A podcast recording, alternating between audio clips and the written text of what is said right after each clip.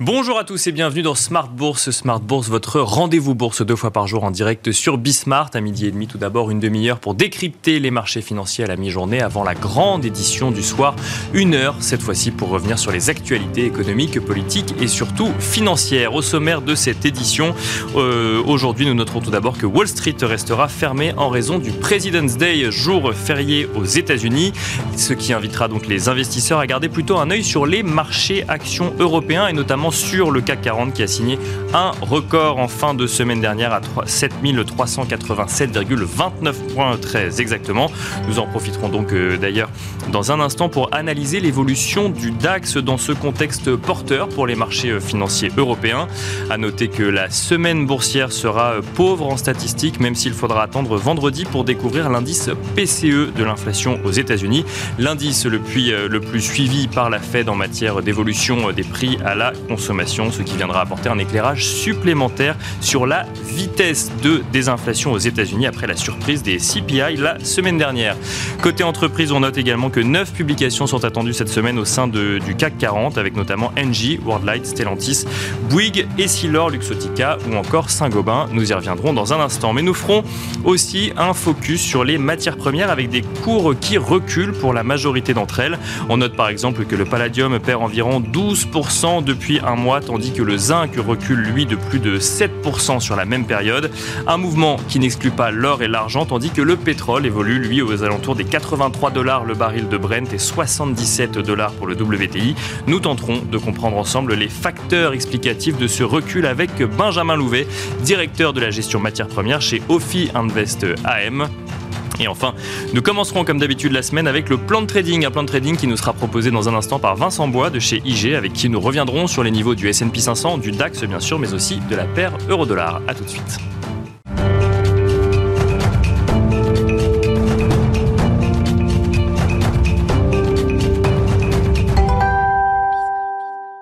Et nous commençons tout de suite Smart Bourse avec le plan de trading, le plan de trading où nous, le plan de trading où nous avons le plaisir de recevoir Vincent Bois. Bonjour Vincent Bois. Bonjour. Vous êtes analyste technique chez IG. On va commencer euh, avec vous par les grands rendez-vous de cette semaine. Une semaine finalement assez calme aujourd'hui. Enfin, aujourd'hui pour, euh, pour les marchés financiers. Bah, les marchés américains sont fermés et assez peu de statistiques sont attendues. En revanche, on aura des résultats d'entreprise. Tout à fait. Hein, ça commence euh, tranquillement sur les résultats d'entreprise également et sur euh, les marchés qui sont actuellement fermés. En revanche, ça va s'accélérer par la suite. Vous l'avez dit avec euh, les prix PCE, donc l'inflation qui est plus surveillée par la Fed. On a vu quand même que la semaine dernière, les IPC, indices des prix à la consommation, n'ont eu que peu d'effets ou en tout cas les marchés l'ont vite effacé malgré des chiffres au-dessus du consensus. Donc on va voir si les PCE ont le même impact puisqu'on attend une très légère baisse. On va voir si justement si c'est au-dessus du consensus si les marchés l'effacent rapidement ou non. Et puis, au-delà justement de l'inflation, on va regarder d'autres statistiques, les PMI en Europe ou euh, aux États-Unis, qui pourraient nous montrer justement si le rebond de très court terme se poursuit. Euh, et puis les résultats d'entreprise, notamment Nvidia, puisque Nvidia donc euh, pourrait amener à une volatilité si les résultats et surtout les perspectives étaient décevantes. Alors je reviens sur, sur les indices, on va regarder le, le CAC 40 rapidement ensemble. Enfin, on va suivre un certain nombre d'indices ensemble, mais si je reviens sur le CAC 40, le CAC 40 qui a atteint un nouveau record la semaine dernière, un nouveau plus haut, 7387,29 points. Quand on fait de l'analyse technique et qu'on a un indice comme ça qui touche un nouveau record, qu'est-ce qu'on peut faire en analyse technique si ce n'est que d'attendre de voir euh, quelle sera la tendance qui va se dessiner sur l'indice? Alors à la hausse, hein, bien sûr, c'est vrai qu'au-delà des, niveaux psychologiques ou d'aller chercher les extensions peut-être de Fibonacci, c'est un peu difficile de, trouver des niveaux techniques. À la baisse, euh, eh bien, il y a sur le CAC, il y a les 7200 points, mais ici, pour valider justement d'aller au-delà d'un nouveau plus haut historique, ce serait le dépassement et un retour pour rebondir sur ce niveau. Voilà un peu ce qu'on regarde pour valider une tendance qui se poursuivrait au-delà du plus haut historique. Mais c'est vrai qu'on va naviguer à l'inconnu si euh, le CAC, ou en tout cas si le, euh, le, prix du CAC ou le, niveau du CAC est au-delà du plus haut historique, on navigue à l'inconnu pour le moment, surtout que les informations fondamentales euh, ne disent pas tout à fait la même chose que l'évolution du prix. Alors le, CAC 40 effectivement cache un autre indice, hein, le DAX, et un intérêt tout particulier des investisseurs en ce moment pour, pour les marchés européens est-ce que, euh, si on regarde d'un point de vue technique, on peut espérer que le DAX aille lui aussi toucher des plus hauts historiques? Alors pourquoi pas, hein, puisque, comme je le disais, c'est vrai que les informations fondamentales qui euh, sont autour du CAC eh bien, euh, ne donnent pas forcément un niveau au plus haut historique. Donc pour le DAX également, mais c'est vrai que le DAX est moins pondéré en luxe, qui a repris du fait de la reprise de la Chine, qui est encore, euh, encore à vérifier ou à confirmer cette reprise chinoise. Euh, sur le DAX, c'est beaucoup plus industriel, euh, également un peu de technologie et donc un peu plus mise à mal. Mais il y a un achat important sur tous les marchés actuellement. Hein. On a quand même des vents contraires. on le voit aux États-Unis, la reprise technologique également. On voit les PMI tout de même qui étaient toujours en seuil de contraction, mais qui reprennent l'ascendant. Et donc, les marchés sont extrêmement optimistes, et donc on n'écarte pas un nouveau plus haut historique euh, sur le DAX, même si cela paraît tout de même... On en est un peu plus loin aujourd'hui. Voilà, on en est un peu plus loin. On le voit sur le graphique euh, ici, on a quand même un niveau proche des 15 800, qui est un niveau technique ou en tout cas un range important qui pourrait être euh, testé. Euh, cela paraît tout de même étonnant si on regarde simplement les informations économiques. Euh, il y a quand même une guerre aux portes de l'Europe, il y a une inflation qui est au-delà des 8%, mais vu comment se comporte le CAC, eh bien on ne peut que on ne peut pas écarter en tout cas euh, cette possibilité d'avoir une nouvelle accélération. Comme on n'arrive pas à l'expliquer sur le CAC 40, finalement on accepte l'idée qu'on ne pourrait pas l'expliquer sur le DAX, c'est ça que vous nous dites? Euh, Que les marchés en tout cas restent optimistes. Si on, regarde simplement les informations fondamentales, il est euh, tout de même déjà important d'avoir un retour en arrière pour essayer de valider, d'avoir un retour haussier qui est pertinent en tout cas, hein, une respiration qui permettrait justement d'avoir un rebond sur des niveaux techniques et reprendre la hausse par la suite. La hausse que l'on voit ici depuis le début 2023 est plutôt sur euh, le FOMO finalement. Les personnes qui ont loupé euh, la, hausse qui a commencé en octobre eh bien, sont reparties au début de l'année.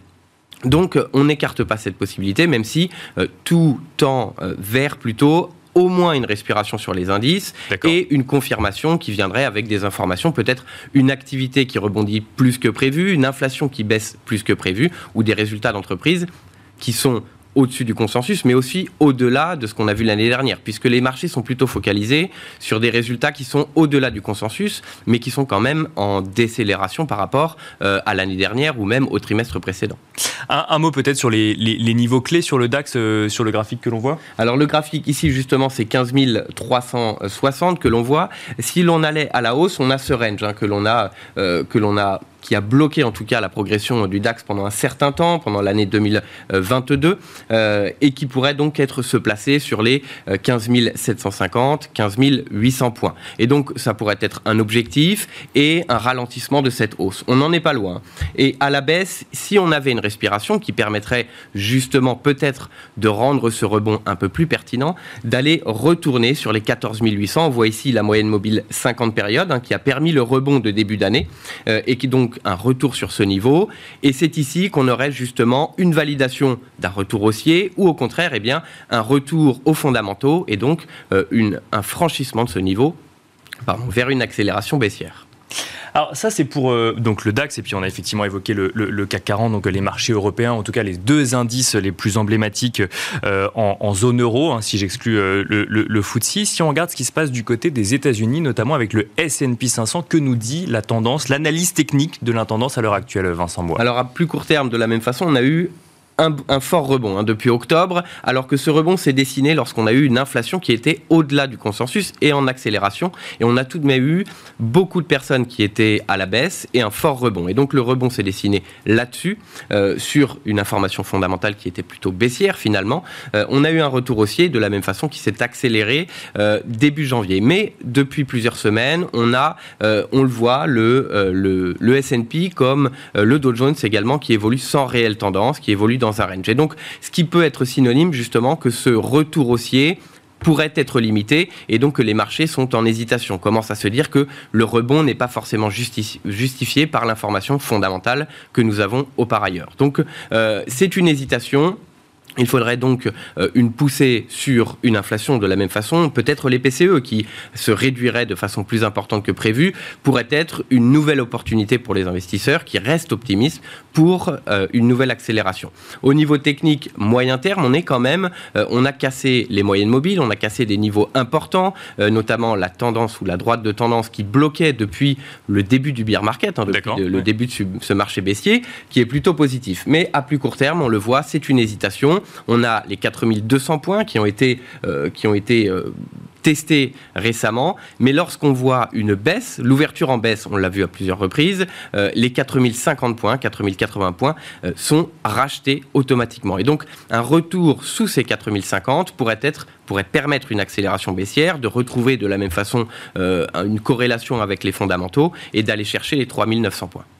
Techniquement, quel niveau faudrait-il atteindre pour euh, valider une tendance haussière ou un retour à une tendance haussière sur, euh, sur le S&P 500 Alors ici, dépasser les 4200 hein, que l'on voit, euh, en tout cas qui ont été testés à plusieurs reprises, qui est un niveau important, pourrait être justement synonyme en journalier de valider la tendance haussière. Les 4200 points pour moi, mais au niveau technique, cela pourrait valider une poursuite de la hausse, mais de la même façon, les informations fondamentales, les résultats des entreprises, l'évolution de l'inflation, le resserrement de la politique monétaire, euh, toutes ces informations ne sont pas pour une poursuite de la hausse. Donc, cette hésitation que nous avons actuellement pourrait amener justement à un retour baissier, une première respiration, voire un retour baissier, euh, parce que eh bien, les risques sont toujours présents.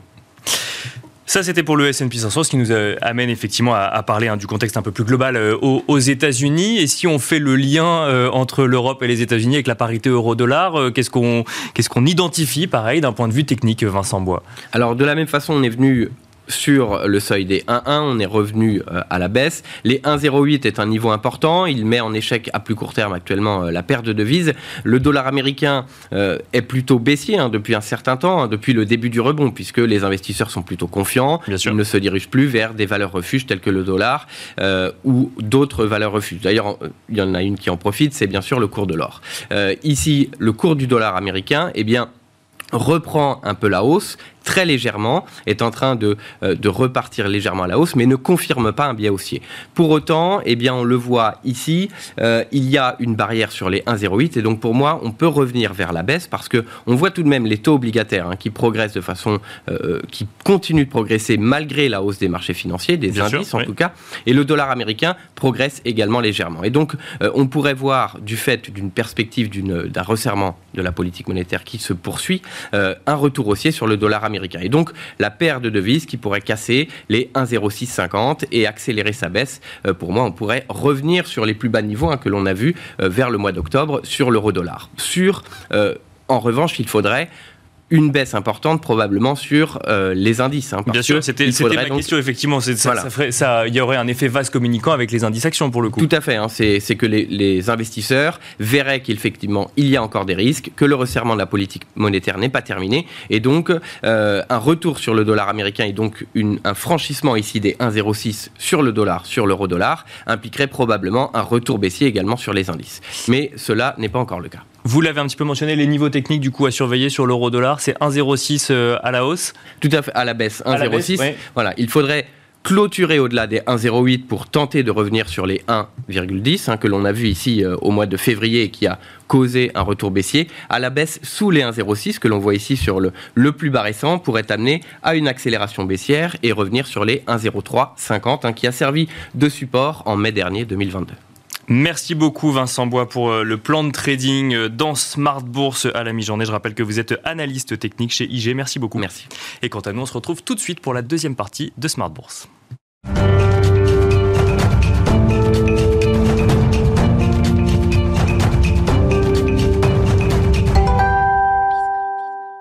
Et c'est parti pour la deuxième partie de Smart Bourse où nous allons tenter de comprendre ensemble les dynamiques des matières premières, du cours d'un certain nombre de matières premières avec Benjamin Louvet. Bonjour Benjamin Louvet. Bonjour Nicolas. Vous êtes directeur de la gestion matières premières chez Ophi Invest AM. On voit euh, un certain nombre de matières premières, du cours, du prix des matières premières euh, reculer depuis environ un mois. On le voit effectivement avec euh, le palladium, on le voit avec le zinc, on le voit avec le cuivre, on voit également que l'or ou l'argent dans des euh, dans des proportions plus modérées suivent la même tendance. Comment est-ce qu'on peut expliquer ce, recul sur les matières premières depuis un mois? Qu'est-ce qui s'est passé mi-janvier, euh, Benjamin Louvet? Alors, on, va déjà dissocier deux choses parce qu'il y a deux parties très différentes. Il y a d'abord les énergies, donc euh, le, pétrole et le gaz qui ont connu une stabilisation, voire un léger recul, effectivement, pour plusieurs facteurs. D'abord, on constate, malgré tout, que le pétrole russe a changé de destination, mais continue à arriver sur le marché. Et donc, on a toujours un approvisionnement en pétrole qui est assuré. Euh, et qui fait qu'on n'a pas trop de contraintes, sachant que dans le même temps, on a eu des éléments plutôt positifs, et notamment des facteurs météo très importants, avec un hiver très doux euh, notamment en Europe, qui fait que les stocks de gaz qu'on avait euh, remplis euh, avec beaucoup de difficultés, étant donné qu'on avait eu une interruption progressive de, des, approvisionnements en provenance de la Russie, qui représente 40% du gaz européen, on, a, on a ces stocks finalement qui sont assez élevés. Alors malgré tout, on a une fin d'hiver quand même un petit peu plus complexe. Et par exemple en France, on commençait à évoquer le fait qu'on pourrait finir l'année, enfin l'hiver, avec un stock rempli à 60%, voire un peu plus. Aujourd'hui, on parle plutôt de 50, 51%. C'est très important parce que ça veut dire qu'à court terme, les choses s'arrangent et donc le prix du gaz baisse, mais ça veut dire aussi que si les stocks sont plus vides, l'hiver prochain va arriver, les questions vont se reposer de façon très critique parce que euh, ce, qui va, ce qui va être important en fait, ce sont deux choses. La première, c'est est-ce que la Chine redémarre? Si la Chine redémarre vraiment, on va avoir une contrainte sur la production énergétique globale qui va être compliquée à gérer parce que l'année dernière, on a, eu, on a bénéficié de, cette, de ce ralentissement chinois qui a permis de récupérer une partie du gaz naturel liquéfié qui normalement partait vers la Chine.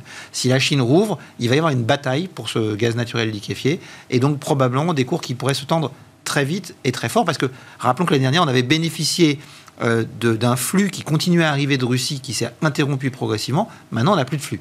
Donc il faut travailler avec ce stock plus le gaz naturel liquéfié, parce qu'on ne construit pas des tuyaux pour ramener du gaz d'autre part, comme ça, du jour au lendemain. Donc ça va être relativement compliqué. Sur le pétrole... donc si je vous suis juste sur, le gaz, euh, parce qu'on entend souvent comme facteur explicatif potentiellement d'un optimisme euh, sur, sur, les marchés actions, justement, ce, euh, cette idée que l'inquiétude sur les stocks de gaz est passée face à un hiver doux et à des stocks qui restent finalement assez conséquents aujourd'hui, mais ça ne fait que reporter l'inquiétude d'un an. Elle est passée pour le moment. L'Agence internationale de l'énergie avait dit on l'avait dit pardon, bien avant euh, le début de l'hiver, elle avait dit cet hiver va être difficile, l'hiver prochain sera encore plus dur.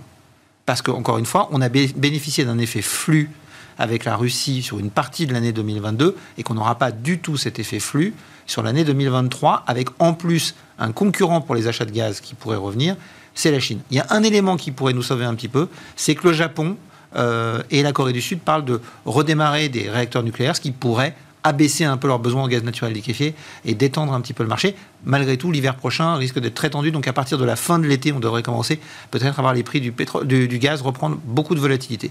Ça, c'est pour le gaz. Le pétrole Sur le pétrole, c'est un peu différent parce que euh, à très court terme, on a un ralentissement économique et on a une Chine qui n'a pas vraiment repris. Euh, ça sera d'ailleurs une des raisons pour lesquelles les métaux aussi euh, souffrent aujourd'hui. et donc à court terme, on a un peu moins de tension. Maintenant, on a plusieurs contraintes sur le pétrole. On a des contraintes au niveau des produits raffinés. La capacité à raffiner du pétrole est très contrainte. Euh, on n'a pas développé de capacité de raffinage dans les pays occidentaux depuis très longtemps. Bien sûr. Donc c'est beaucoup situé en Chine et en Russie. Euh, et ça, ça va poser un problème. Donc on a déjà des contraintes sur le diesel et sur le jet fuel, donc le carburant pour l'aviation, parce que l'aviation est en train de redémarrer un peu partout. On est encore à peu près, je crois, une dizaine, petite dizaine de pourcents en dessous des niveaux de 2019, mais si ça continue à se redéployer, on va avoir un problème sur ces carburants. Et sur le pétrole, aujourd'hui, on est en léger surplus parce qu'on a ce ralentissement économique, parce que la Chine n'est pas encore repartie. Mais si la Chine repart, on est très vite dans une situation compliquée, en particulier si les États-Unis, comme pour l'instant les chiffres le laissent entendre, vont vers un soft landing, parce que ça veut dire qu'on a une croissance de la demande. Je, je vous rappelle que l'Agence internationale de l'énergie a publié ses chiffres fin de semaine dernière, et elle voit un nouveau pic de consommation de pétrole pour cette année. Euh, en pleine transition énergétique, ça peut choquer, mais on devrait atteindre un nouveau record de consommation. Or, on a fait un manque d'investissement dans ce secteur-là depuis plusieurs années qu'on va payer. Donc, il nous faut trouver du pétrole qui est rapidement mobilisable. Et du pétrole rapidement mobilisable. L'année dernière, on a réussi à s'en sortir grâce à une partie des stocks stratégiques américains et d'un certain nombre d'autres pays, mais on ne pourra pas avoir recours à ça tous les ans. Euh, donc il y a trois, trois Et on ne peut pas s'en passer encore aujourd'hui. Les, ah les infrastructures pour les, les énergies vertes ne sont pas cette année. Cette année, on va atteindre un nouveau record de consommation de pétrole. C'est parce que les solutions de remplacement se développent. On accélère. On a encore accéléré l'année dernière sur le solaire, sur l'éolien, mais pas du tout à, à la vitesse nécessaire pour pouvoir se passer du pétrole. Et donc on a trois zones. La première, c'est la Russie, mais ça, je pense qu'on a compris qu'il fallait s'en passer. La deuxième, ce sont les pétroles de schiste aux États-Unis. Mais là, les pétroliers de schiste ont été très clairs sur le message ils n'augmenteront pas leur production de plus de 3 à 5 par an pour diverses raisons. On ne va pas rentrer dans les détails. Mais donc, c'est difficile de compter sur eux pour augmenter fortement la production. Le dernier endroit où on peut produire rapidement du pétrole, assez rapidement, ce sont les, pays cœurs de l'OPEP, donc l'Arabie saoudite principalement, les Émirats arabes unis, le Koweït. Et là, euh, il faut que le prix du pétrole soit élevé. Ils ont été très clairs. En novembre, je rappelle, quand l'OPEP a annoncé une baisse de sa production, elle a dit tout a un prix, la sécurité énergétique a un prix. Et ce prix, c'est, si vous voulez qu'on fasse les investissements nécessaires pour maintenir la production de pétrole ou l'augmenter pour faire face à nos besoins, c'est un prix élevé. Voilà. Donc là, on est sur quelque chose de particulier et donc à très court terme, on a un soulagement sur les énergies, mais il ne faut pas vendre la peau de l'ours trop rapidement. Dès il y a des gros challenges devant nous. Euh, si la Chine repart, notamment, le, le patron de Saudi Aramco l'avait dit dans un article d'un journal anglais il y a quelques mois, si la Chine repart et que les, États-Unis ne ralentissent pas, on ne sait pas comment on répond à l'accroissement de la demande que ça provoque. Donc voilà, ça c'est pour les, les, énergies, Bien sûr. Si on vient sur les métaux, les métaux connaissent une période assez, assez compliquée. Euh, alors, ils ont beaucoup rebondi en fin d'année dernière. Hein. sur deux mois, on a repris pratiquement 20 euh, ou 25 sur beaucoup de métaux qui avaient beaucoup baissé avant. Euh, et là, on a, on a un essoufflement. Et en fait, cet essoufflement, il a quelque chose d'un peu étonnant parce que on a l'ensemble des prix des métaux qui baissent, qui laisserait tendre, euh, ce qui laisserait penser que la situation en Chine est en train, enfin, tarde à repartir. Euh, pour l'instant, c'est vrai que les chiffres ne le montrent pas, mais on a eu euh, la, semaine de congé annuel au moment de l'année de, la nouvelle année, l'année lunaire, fin janvier. Donc ça, ça a été un premier point. Et puis deuxième chose, le relâchement de la politique zéro Covid a entraîné un pic épidémique sur la deuxième partie de janvier, début février. Et donc forcément, les entreprises tournaient en ralenti. Donc il va falloir voir une confirmation. Donc dans cette logique-là, on peut comprendre éventuellement que le prix des métaux rebaisse un peu à court terme, mais il y a un truc qui est, un peu étonnant, c'est que ça colle pas avec ce qu'on voit sur les marchés actions. Euh, parce qu'on a deux choses. On évoquait effectivement les valeurs industrielles sur le DAX euh, ou autres qui, elles, continuent à avoir une activité florissante. Il y a deux choses qui pourraient justifier une baisse des, des, métaux. Euh, c'est enfin, un, un, départ raté, un redémarrage raté de la Chine et puis une remontée peut-être plus forte que prévu des taux d'intérêt. Mais à ce moment-là, on devrait voir le marché action corrigé. Et c'est pas ce qu'on voit. D'autant qu'il y a un autre facteur qui est important, qu'on a commencé à voir cette année et qui pour moi est très important pour la suite, c'est que on parlait de la transition énergétique, il faut accélérer sur cette transition énergétique. On le fait hein, dans le domaine du solaire. On a installé 130 gigawatts de solaire en 2020, 160 en 2021, 180 en 2022. Et l'AIE a fixé, qu'on dit qu'on pourrait arriver à 275 gigawatts installés par an en 2027. Donc on est vraiment sur une pente croissante. Et ça, ça consomme des métaux. Et donc l'année dernière, par exemple, alors qu'on a eu ce ralentissement économique en Chine, qu'on a eu une économie pas très bien portante dans le reste du monde, la consommation de cuivre en Chine a augmenté. D'accord. Parce que la croissance de la demande dans les activités, dans les technologies vertes, a été supérieure à la destruction de demande dans les autres activités. Donc la transition énergétique crée une résilience pour cette demande de métaux. Et donc on a fini l'année 2022 avec des stocks très bas. Mais alors pourquoi ils baissent aujourd'hui si, si, effectivement la transition énergétique fait qu'on passe d'une demande à une autre? Bah, C'est une, une, question, une question qu'on peut se poser à très court terme. Alors les marchés de, matières premières sont des marchés spot, donc ça, ça donne vraiment l'équilibre à un instant T entre l'offre et la demande. Pour l'instant, le ralentissement de la Chine peut justifier d'une baisse temporaire de la demande qui peut créer une inquiétude et donc pousser un certain nombre d'acteurs à sortir de ce marché. Mais si on regarde la tendance sur le long terme sur ces métaux, elle est très claire. Euh, les, tous, les organismes, la Banque mondiale, le FMI, euh, l'Agence internationale de l'énergie, la Commission européenne, tous font des études et vous expliquent que sur les métaux, on va avoir des multiplications par 4, par 6, par 30 selon les métaux de la consommation d'ici 2030. Le CNRS vous dit que d'ici les 30 prochaines années, on va devoir extraire de la croûte terrestre autant de métaux que depuis le début de l'histoire de l'humanité. Et il y a zéro projet de, nouveaux, de, nouvelles mines, enfin très peu de projets de nouvelles mines dans les, dans les tuyaux, par exemple sur le cuivre. Les derniers gros projets sont attendus cette année. La demande de cuivre va croître énormément avec la transition énergétique. Et donc nous, on dit c'est un marché qui est intéressant de regarder aujourd'hui parce que c'est peut-être peut-être des niveaux euh, de faiblesse qui sont liés à une situation conjoncturelle très particulière, sauf à croire que la Chine ne redémarre pas et qui peuvent constituer des bons points d'entrée pour des marchés comme cela. Là, on a beaucoup évoqué la, demande, mais en matière d'offres, justement, vous, vous, le disiez, euh, on, a une offre qui ne croit pas aujourd'hui sur des métaux industriels. Oui, bien sûr. Et on va prendre un autre exemple. On va se rapprocher des métaux précieux. Euh, le platine et le palladium, qui sont des métaux précieux très utiles dans l'industrie, notamment dans l'industrie automobile, pour faire des, des pots catalytiques. L'industrie automobile a beaucoup souffert ces dernières années, et donc le prix de ces métaux a été, euh, a été sous les dégoirs pendant un moment. Le palladium s'en était bien sorti, il a fait un nouveau plus haut historique l'année dernière, parce qu'il y a une grosse production en Russie, donc on a mhm. craint à un moment de ne pas avoir d'approvisionnement. Mais aujourd'hui, quand on regarde, une grosse partie de la production de platine, 80% de la production de platine vient d'Afrique du Sud, 40% de la production de, de palladium. L'Afrique du Sud a un EDF local, ESCOM, qui est dans une situation catastrophique avec des, installations très vieillissantes et j'allais dire exsangues. Et donc la production électrique de ce pays est soumise à un gros aléa L'année dernière, on a eu 205 jours où il y a eu des coupures d'électricité en Afrique du Sud. Certains jours, on a eu jusqu'à 10 heures de coupure. Les mines, notamment les mines de platine, sont des mines très profondes. Et, il y a besoin et donc, il y a besoin d'électricité pour la climatisation et pour l'aération.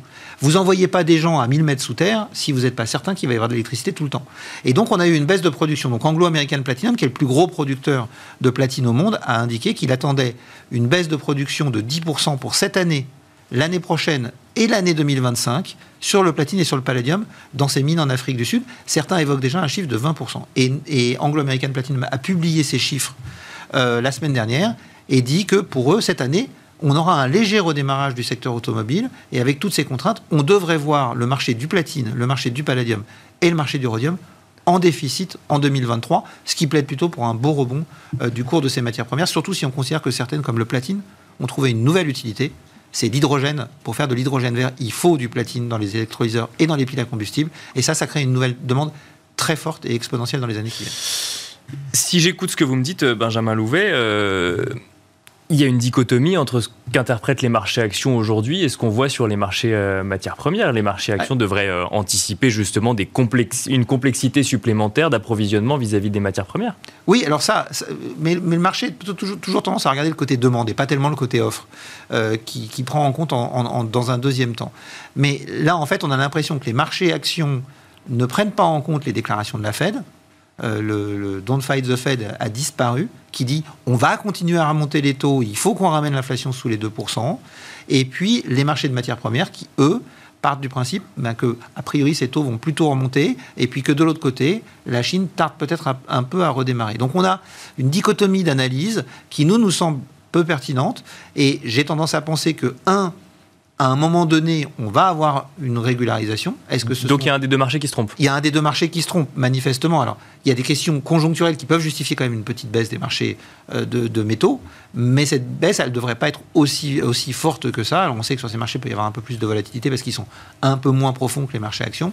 Mais clairement, il y a une dichotomie qui est difficile, difficilement explicable. D'autant plus, je vous le disais, qu'on a cette résilience de la demande de métaux qui est justifiée par cette transition énergétique encore une fois, l'année dernière, sur le cuivre, la, demande de cuivre en Chine a augmenté, mais aussi en Europe, mhm. mais aussi aux États-Unis, malgré la situation économique qu'on connaissait. Donc ça, c'est plutôt un facteur qui est très positif pour ces, ces marchés. Et j'aurais plutôt tendance à penser que je ne sais pas trop ce qui va se passer sur les marchés actions, c'est pas trop mon domaine, mais qu'effectivement les marchés de métaux ont peut-être surréagi pour l'instant, sauf à considérer qu'effectivement la Chine reste dans une situation euh, très compliquée pour plusieurs mois. Merci beaucoup Benjamin Louvet d'être venu dans Smart Bourse à la mi-journée. Je rappelle que vous êtes directeur de la gestion matière première chez Ophi Invest AM. Merci beaucoup. Merci à vous. Merci à vous également de nous avoir suivis, d'avoir suivi donc Smart Bourse à la mi-journée. Je vous invite à retrouver le replay de l'émission sur bismart.fr et ainsi qu'à retrouver le podcast de l'émission sur toutes les plateformes de podcast. Et on se retrouve ce soir à 17h.